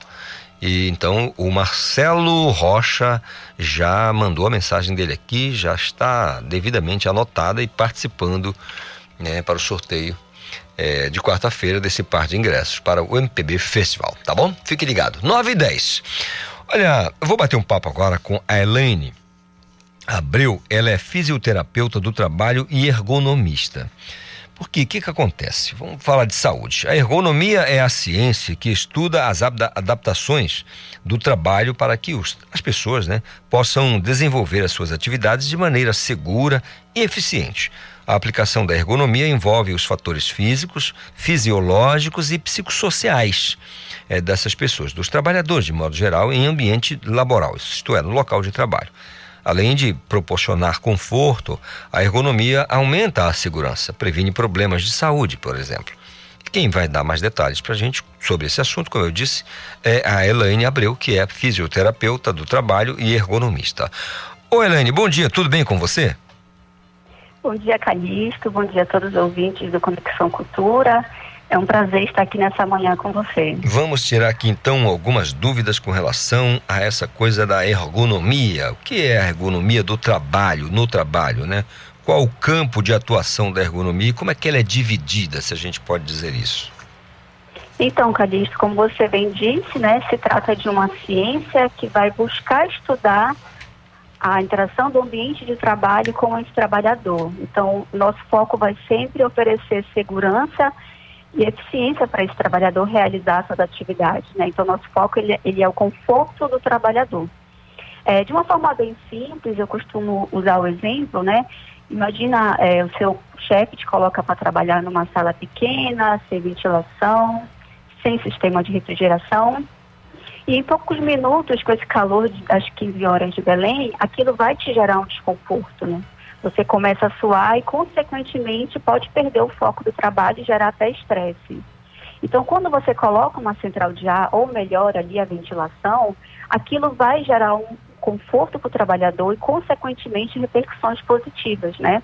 Então, como você inicialmente falou, a ergonomia ela vai se preocupar com os aspectos físicos da organização do trabalho, os aspectos fisiológicos e psicossociais também, que envolvem todo esse mundo da ergonomia e do trabalho.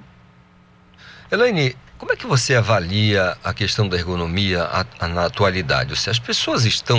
Eu estou falando aqui mais do empregador, né? Que é uma preocupação que deve ser do empregador com relação à ergonomia.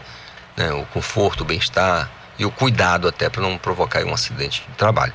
Aí eu pergunto a você: você considera é, razoável a preocupação dos empregadores com relação a esse quesito?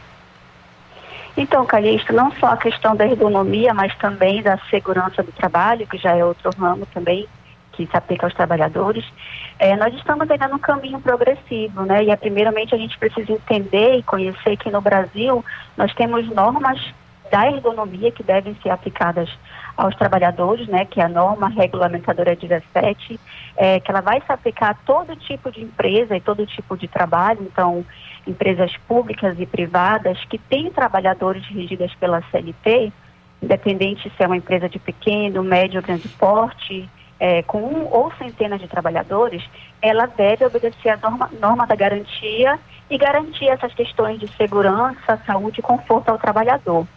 Então, é, na atualidade, empresas que não cumprem a NR17, a norma da ergonomia, elas estão passíveis de fiscalização do, dos auditores fiscais do trabalho. Né? Então, se os padrões mínimos de ergonomia não forem observados, essas empresas elas podem ser multadas. Tá? Então, quando nós falamos de ergonomia, nosso foco é o trabalhador, mas também nós alertamos sobre a questão legal da empresa ser obrigada a oferecer os padrões é, mínimos de ergonomia. E é importante também, Carista, a gente falar principalmente dos benefícios para os trabalhadores, né?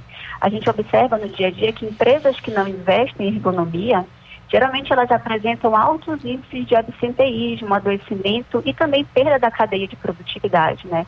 Então, só exemplificando, é, atualmente no Brasil nós temos milhares de processos judiciais em andamento, né, de trabalhadores contra empresas que devido ao desenvolvimento de doenças ocupacionais, que são essas doenças relacionadas às más condições de trabalho, né, acabam desencadeando toda essa é, essas consequências humanas e financeiras não só para as empresas, mas também para o Estado, né? Então é um caminho que nós estamos seguindo, nós que somos da área da ergonomia da fisioterapia do trabalho, e a gente observa que a sociedade também está se alertando mais para a questão de oferecer ambientes mais seguros a esses trabalhadores.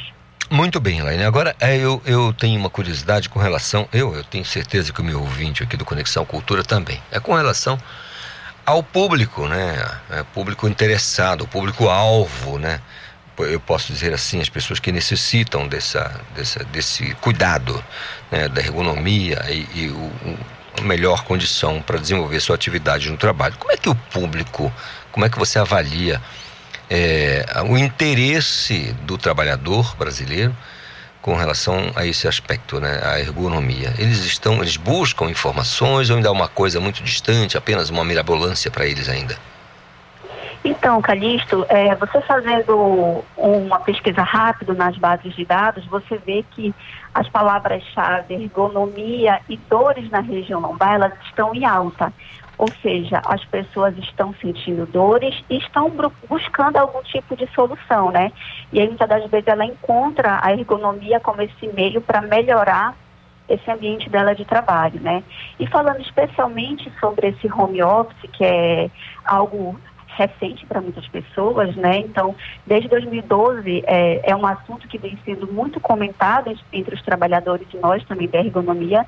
E atualmente nós temos uma norma técnica do Ministério do Trabalho que fala sobre as novas modalidades de trabalho. Então, o home office, o teleatendimento e o sistema híbrido, eles serão cada vez mais comum, né, entre os trabalhadores. E para que esses trabalhadores não venham justamente apresentadores e adoecimentos, é preciso que a gente tenha cuidado é, exatamente com a má postura e essa sobrecarga mental do trabalho. Eu entendo. Elaine, e, e, com relação ao setor privado que fornece, né, eu vou dizer assim, o setor fornecedor de ergonomia, ou seja, das, das melhores as, as melhores acomodações. O, o, você acha que o mercado ele ele ele está regular, está tranquilo com relação ao oferecimento desses né, produtos, é, desses mecanismos para que as pessoas tenham mais, maior conforto no ambiente laboral?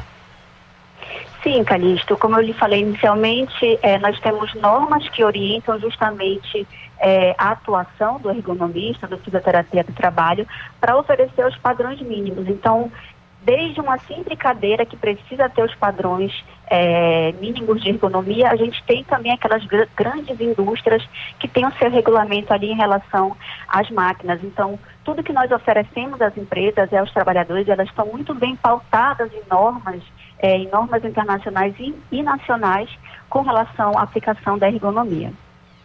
Assim, existe, eh, assim, até onde você conhece, é, por exemplo, empresas e organizações que estimulam até mesmo com, com palestras ou com workshops e tudo mais a, a, acerca dessa, da importância da ergonomia, ou seja, é, o, o, o, o empregador, vamos colocar aqui do médio para o grande, ele realmente está interessado, você percebe ele mais interessado nisso, porque você acabou de falar, né?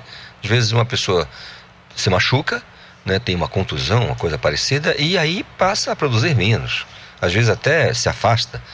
E, e é ruim para a empresa né, substituir aquela mão de obra. Então eu pergunto a você, do médio para o grande, tem? Você percebe essa, esse melhor entendimento, essa conscientiza, conscientização com relação a esse aspecto?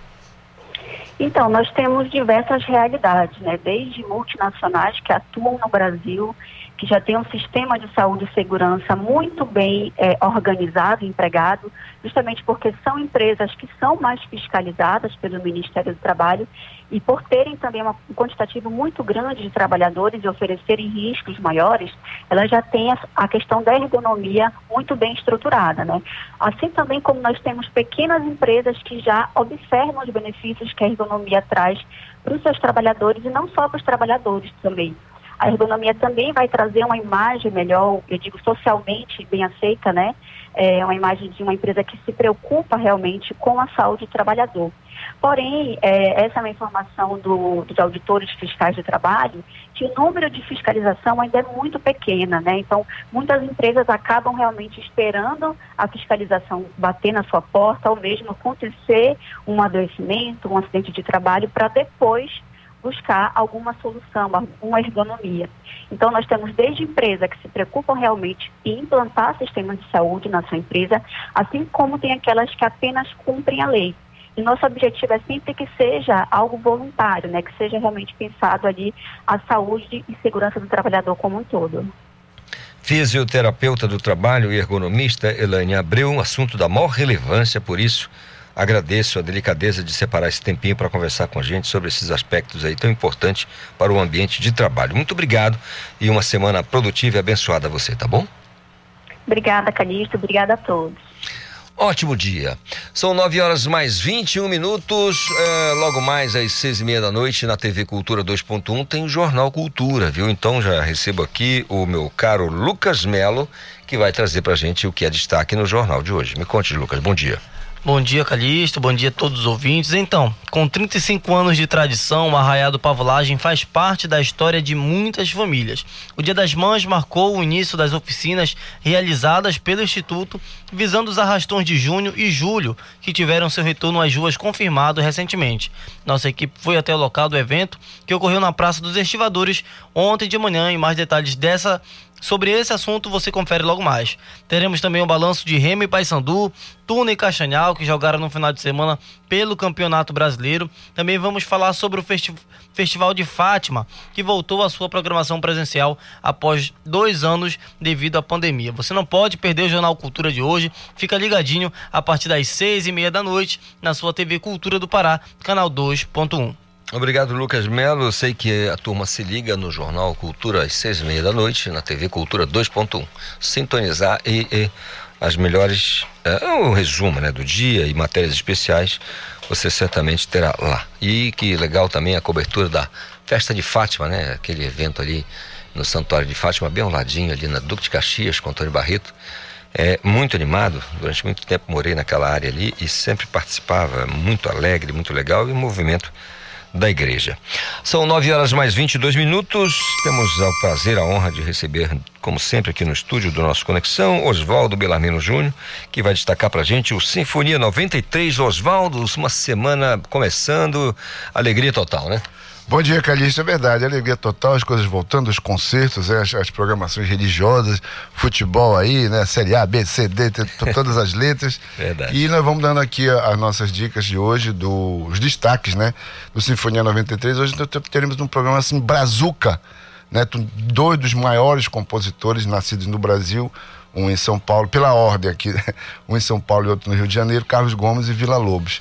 É, Carlos Gomes foi o maior compositor de ópera das Américas, né? além de, do Guarani, teve outras óperas também, Maria Tudo, Salvatore Rosa e morou na Itália, enfim.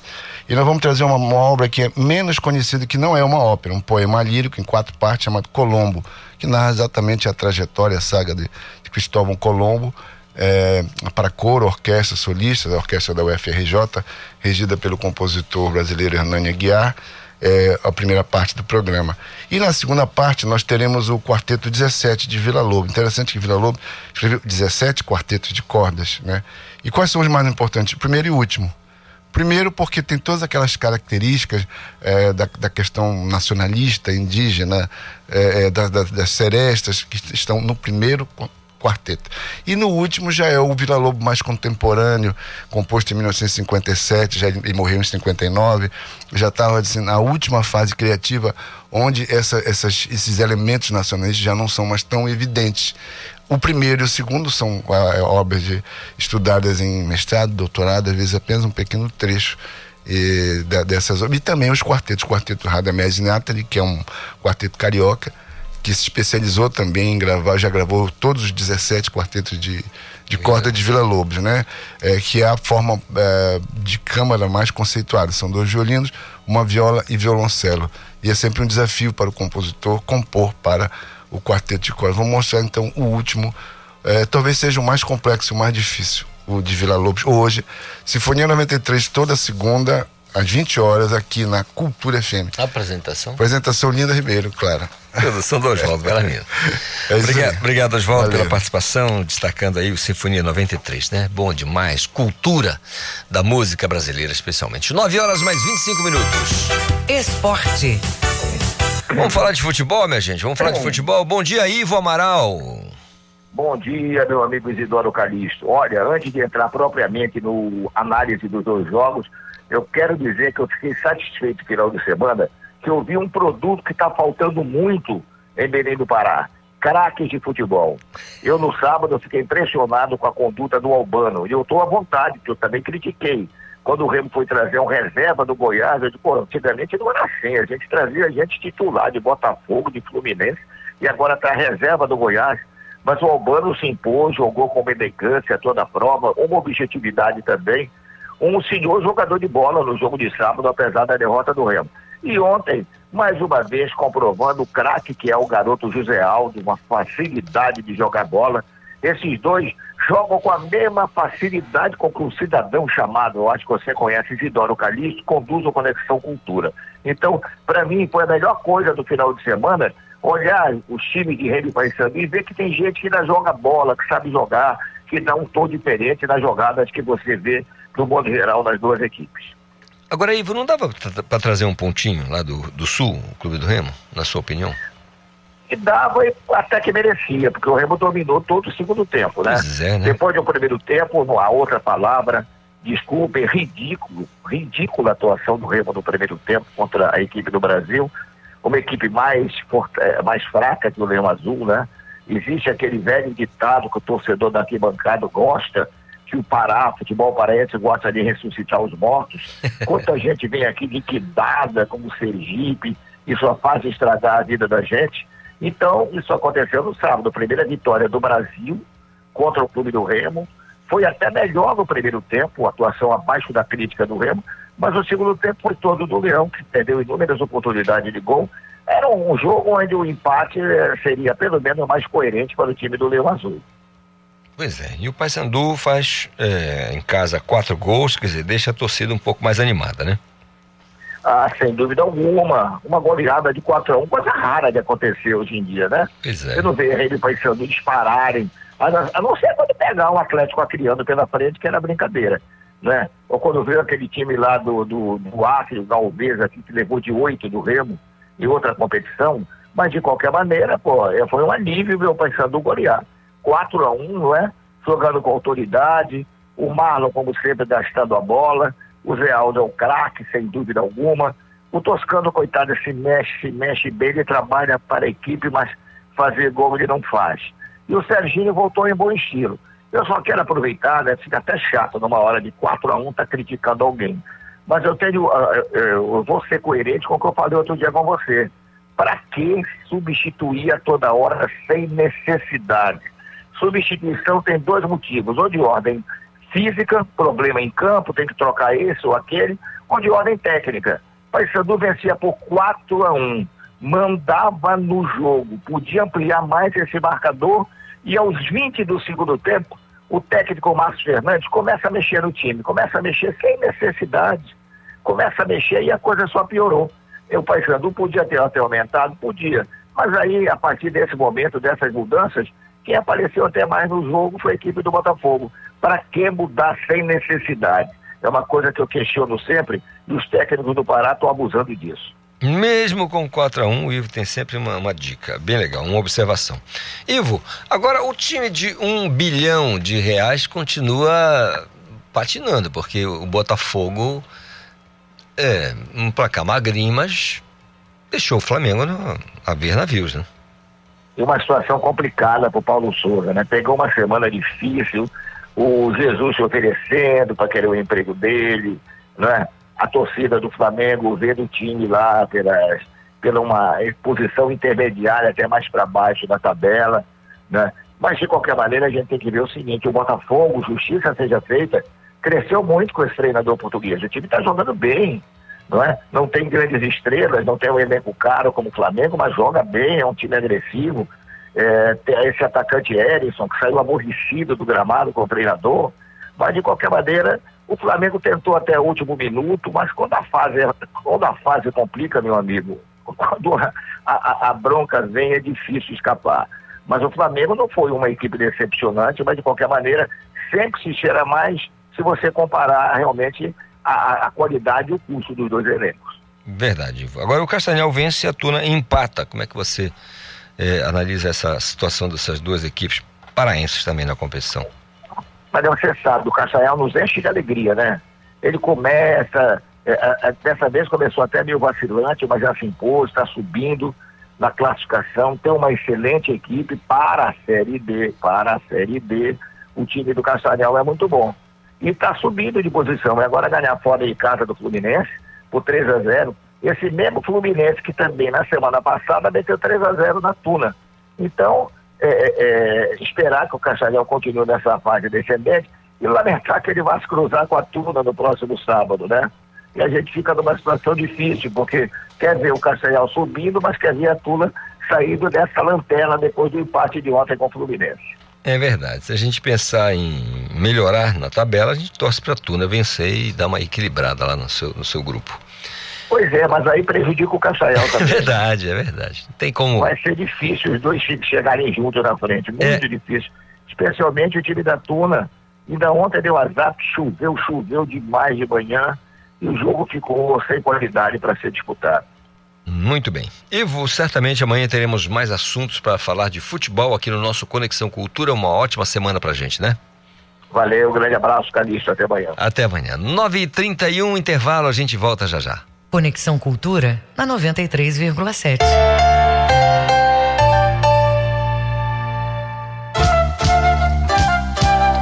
ZYD 233, 93,7 MHz. Rádio Cultura FM, uma emissora da Rede Cultura de Comunicação. Fundação Paraense de Rádio Difusão. Rua dos Pariquis, 3318 Base operacional, Avenida Almirante Barroso, 735. Berlim, Pará, Amazônia, Brasil. A violência doméstica é a ação ou omissão que pode levar a vítima a sofrimento físico, sexual, psicológico, dano moral ou patrimonial e até a morte. Geralmente, a vítima passa muito tempo em sofrimento por medo, vergonha ou falta de recursos financeiros. A violência atinge qualquer classe social, religião, raça, grau de escolaridade e outros fatores. Para combater esse crime, é necessária a participação das autoridades e da sociedade. Não se cale. Ao identificar uma vítima que esteja em situação de violência doméstica, denuncie. Diz que 180 ou vá à delegacia especializada mais próxima.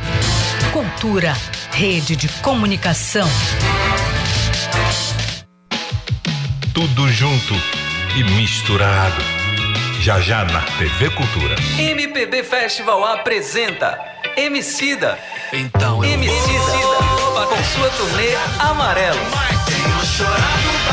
E ainda tem Francisco Lombre. Francisco Dia 14 de maio no Espaço Náutico Marine Clube. Emicida, Francisco Lombre e muito mais. Lotei casas do sul ao Imperdível. Apoio Cultura FM. Voltamos a apresentar Conexão Cultura. 9h34 é o nosso Conexão Cultura desta segunda-feira, que eu espero que seja muito produtiva para todos nós, né? Em uma semana, aliás, não é só segunda-feira, mas é o começo, né? Mas uma semana de muito trabalho, muita produtividade e, claro, diversão e arte, se sobrar um tempinho.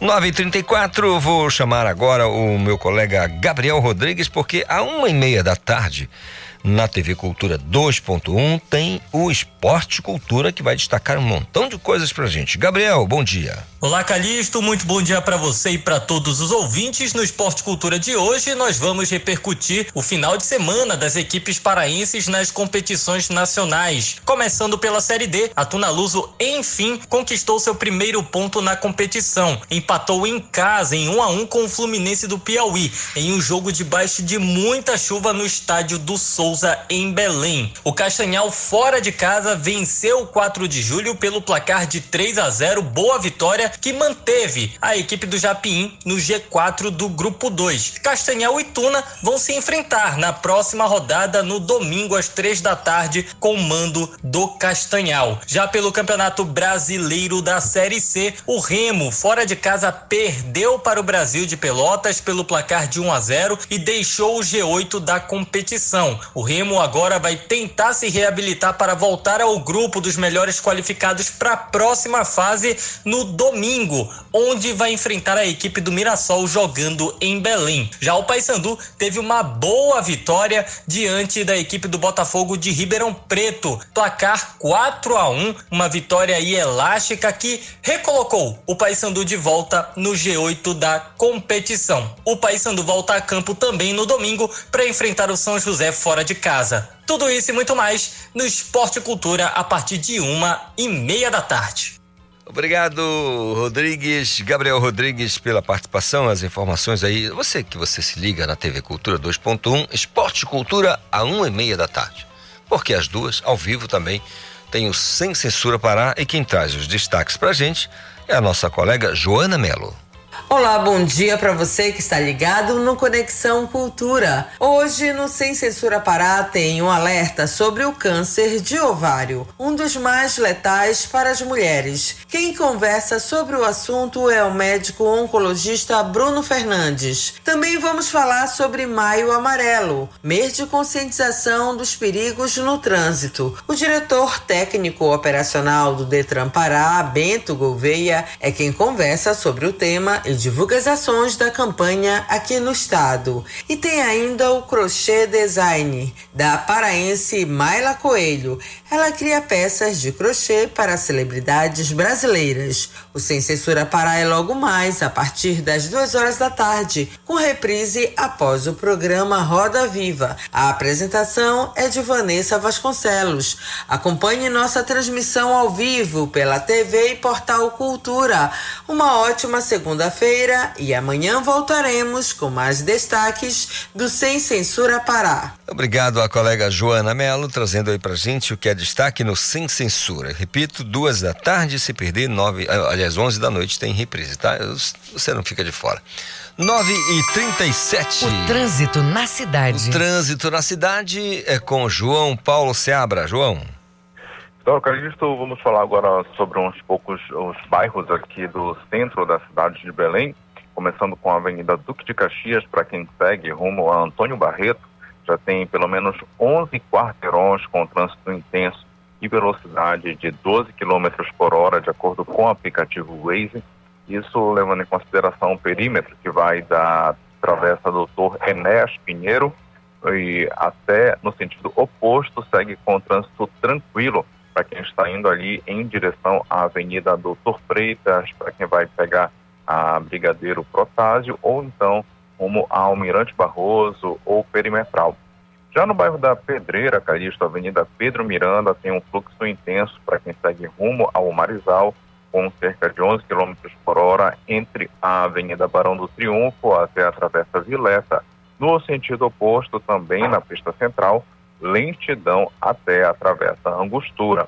Está aí com você no estúdio, Isidoro Calixto, João Paulo Seabra, para o programa Conexão Cultura. Obrigado, João Paulo Seabra, pelas informações do trânsito nas ruas e avenidas da Grande Belém. São 9 horas mais 39 minutos. Olha, não sei que você está ligado, que estamos falando aqui desde o começo. Na quarta-feira, dia 11, o Conexão vai sortear para você um par de ingressos para o MPB Festival. Festival tem aí atrações é, nacionais, né, regionais aqui também. É, Nick Dias é um rapper daqui, o bando Mastodontes e o rapper Emicida, que estará participando e você pode mandar a sua mensagem, diz o seu nome, o bairro onde você mora e diz que quer participar. E a gente vai sortear, então, na quarta-feira, dia 11, um par de ingressos para esse festival. Tão legal, né? Música é bom demais. 9h39. Dados do INPE apontam des... que o desmatamento caiu 11%. Olha que notícia boa, aqui no estado do Pará. Ô Renata Rocha, me conte como acontece essa, essa redução. Pois é, Calixto. O levantamento compara aí o período entre agosto de 2020 a abril de 2021 e agosto de 2021 a abril de 2022. Esse, inclusive, apontou que, apesar do Pará ter registrado aumento de 34% em relação a 2021, o estado foi o sexto no ranking entre os estados da Amazônia Legal que tiveram aumento percentual do desmatamento no mesmo mês, juntamente com o Maranhão. Os alertas de desmatamento aumentaram em 170% no estado do Tocantins, 122% no Acre, 113% no Mato Grosso e 107% em Rondônia e 99% no Amazonas. O Amazonas, o que indica que o estado paraense permanece na curva descendente do aumento do desmatamento. Ações efetivas de combate ao desmatamento apontam que em junho de 2021 perdão, em junho de 2020 a, até 4 de abril de 2022, 345 mil hectares estão sobre procedimentos de fiscalização nas áreas mais críticas do desmatamento do estado. Calixto. Obrigado, Renata Rocha, pela participação e suas informações. Está aí. 11% de queda no desmatamento no estado do Pará é bom demais, né, gente? Deveria cair muito mais, mas já é um começo, né? Essa redução, enfim, é bom demais. Sabe que a preocupação com o meio ambiente deve ser de todos nós. 9 horas mais 41 minutos. Quero falar com Alex Ribeiro, gente, que está lá na beira do Caeté. Eu acho que esse camarada tá, deve estar tá dentro da rede ainda. Vai falar com a gente. Ô, Alex, bom dia, tudo bem? Bom dia, Isidoro Calixto. Bom dia a toda essa equipe maravilhosa do Conexão Cultura Rádio Cultura. Já me levantei, foi cedo. foi mesmo? Na lida? Na lida. Tá ensolarada. Ontem choveu muito aqui em Bragança, né? Especialmente na região, inclusive em Capanema, registro de alagamentos em, em muitos locais, na cidade de Capanema. Mas em Bragança, por conta de uma prevenção que foi feita é, no Rio Cereja, o rio que passa na, pela cidade, dentro da cidade, que é, em outros anos alagavam, por conta de um trabalho de prevenção, de limpeza do rio, retirada de entulhos. É, a cidade não, não registrou nenhum tipo de alagamento, mas a chuva foi intensa em toda essa região, meu amigo. Alex, você esse fim de semana deu, deu para ir à costa atlântica, deu para dar um pulo lá em Juruteu ou não? Fui em Juruteu, fui Juruteu, por sinal, a Vila dos Pescadores, uma praia paradisíaca que tem aqui, que pouca gente conhece ainda. É distante, Alex? É, é, fica em Ajuruteua, só que ao invés da pessoa dobrar para ir à praia, onde está sendo construída a orla e tudo mais, uhum. é, você segue direto e chega na Vila dos Pescadores. E é muito bonito lá, tem uma praia, a praia da Vila dos Pescadores é uma coisa linda, tem uma estrutura interessante para a pessoa. Um lugar paradisíaco mesmo, né? Vale a pena conhecer. Se, que, se, a gente quiser comer um peixe da melhor qualidade, lá tem, Alex? Tem, meu amigo. Aqui peixe não falta, graças a Deus. Ontem, inclusive, a gente comeu uma dourada assada. Não sei se você está com água na boca, já está esperando o almoço. Aí é covardia, é covardia, Alex. À beira é, do, a, do Atlântico, né, na praia de Ajuruteu, hum. acompanhado de alguns amigos, estive por lá. Que maravilha, você está próximo já. Aliás, é, só para o nosso o ouvinte que por um acaso não conhece ainda a região é, do, do Caeté, especialmente o município de Bragança, da sede do município até a praia, a gente precisa se deslocar por quantos quilômetros? 30 quilômetros 30 no máximo, 30, 30 quilômetros. Estrada muito boa, por sinal, né? É, asfaltada. Então dá para aproveitar a paisagem, né? Dá para aproveitar a paisagem, os guarás é realmente um passeio muito bonito. Que legal. É, você vale a pena visitar a cidade para acompanhar é, tudo isso, inclusive as noites culturais que se aproximam por conta, né, é, do, estamos retomando as atividades e as pessoas aqui em Bragança estão na expectativa para o Festival Junino que chega agora no mês que vem, nos primeiros dias do, do mês de junho. O grande Festival Junino de Bragança acontece, tem também o Festival Junino de Vai acontecer, de Augusto Corrêa, são festivais tradicionais que atraem muitos turistas e de repente numa vinda dessa aqui do, do turista para acompanhar esses festivais, vale a pena visitar a praia de Ajuruteu, que está cada dia mais bonita. Legal, Alex. Você tá ligado que o, o, o Pavulagem já vai fazer arrastão esse ano, né? Tô ligado, meus amigos queridos, Júnior Soares, Tony, é, Júnior Soares, Ronaldo Silva, estão com certeza aí preparando para esse arrastão que acontece aí na capital do estado. E tu sabe que esse arrastão acontece, mas eles também vêm na, nas nossas cidades aqui, né? Especialmente Sim. Bragança, onde eles, o, o Júnior é daqui, e aqui eles buscam muitas informações, né? Inspirações, digamos assim, para ser mais poético. É, inspirações para compor aquelas belíssimas coisas, né? Que eles escrevem, aquelas belíssimas canções que eles escrevem. E eu estou na expectativa também para o show deles aqui na cidade de Bragança no mês de junho. Com certeza o povo aqui está com saudade. É porque acaba se espraiando, né? Todo o movimento do, do arraial acaba se espraiando por todo o estado, né? Exatamente, é. É, é muito, muito, muito legal. Alex, é, com relação a, a esse, essa movimentação de vacinação, é, é, tanto, tanto da, da Covid quanto a questão da, da síndrome gripal, é, como é que tá Bragança? Como é que tá a cidade? Olha, Bragança continua na campanha de vacinação com vacinas disponíveis, inclusive a vacina é, da gripe, né? A vacina contra a gripe, na verdade. Bragança tem disponível em todas as unidades de saúde. É importante que as pessoas procurem essas unidades para adquirir, é, receber a dose da vacina para proteger. Tem vacinas disponíveis também contra a Covid. Quem não cumpriu, cumpriu o ciclo pode ir até a qualquer unidade de saúde e também tomar a sua vacina. É, a campanha continua com toda certeza de combate a essas duas doenças aí. Legal. Agora, Alex, você dá notícias pra gente do nosso poeta Paulo Vasconcelos, lá em Capanema? Nosso poeta Paulo Vasconcelos figuraça maravilhosa, inclusive deve conversar com vocês. Não sei se de repente já, vocês já fizeram contato, mas volta um meia falo com ele. Encontrei no lançamento de um livro recentemente, em que eu fui, fui cantar e abracei meu amigo querido, que com certeza tem notícias quentinhas para vocês. Que legal.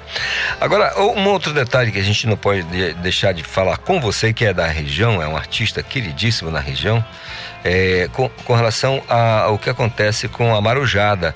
Porque assim, nós já temos a movimentação, por exemplo, eu citei para você o arraial é, do pavulagem, com arrastão e tudo mais, mas a, a movimentação com tudo que envolve a marujada em Bragança e região já está tudo é, é, as pessoas já estão mais tranquilas com relação a essas participações, né? Ou seja, o povo já pode estar mais próximo do, do, dos, dos mestres, é, a dança, quer dizer, está tudo mais tranquilo agora, não, Alex? Muito, muito mais tranquilo. Inclusive, a, a, durante dois anos não teve a procissão de, São Benedito aqui em Bragança. E esse ano vai ter. A expectativa é que tenha mesmo. Todas as, as, as festividades estão voltando. Como falei, São João está vindo aí também. As pessoas também se preparam para o Círio de Bragança, que é tradicional no mês de novembro. E no mês de dezembro, né, meu amigo, quando chegar dezembro, qual é o santo que está no andor? É São Benedito, nosso Senhor, como diz a, a letra A do Arraial do é. Largo. Então, as pessoas estão se organizando. É, os santos, né, que saem, os moladores saíram já, estão em peregrinação, como todos os anos é, é, sempre aconteceu há mais de 200 anos, né, que é uma tradição de mais de 200, 200 anos, mais de 220 anos, por sinal. E eles estão das colônias, dos campos e das praias. E devem chegar no mês de dezembro, aqui todos se encontram, onde começa a festividade no dia 18 de dezembro e vai até o dia 26, com a grande procissão de São Benedito. O povo realmente está com saudade, os devotos do nosso querido Santo Preto estão. A prefeitura se organiza justamente junto com a, a Irmandade de São Benedito para oferecer uma festa muito bonita, uma comemoração incrível para os marujos e marujas que devem sair às ruas novamente este ano. Alex, falando em São Benedito, você já se organizou? Se eu não tenho essa informação, se você já participou é, da festa de São Benedito de Gurupá, já, já esteve na festa lá? Não tive a oportunidade ainda, mas tenho muito interesse em, em- em participar, com certeza. Uma, uma- um show lá na- nessa ocasião deve, deve, deve ser muito interessante, né? Porque a cidade fica movimentadíssima na beira do Amazonas. Ah, é? Rapaz, não sabia disso, olha. Muito movimentada. Gostaria muito. Inclusive, temos cantadores incríveis aqui de São Benedito. O Tony Soares, por exemplo, que é vanguardista e tem um trabalho incrível, maravilhoso em louvor ao, a São Benedito.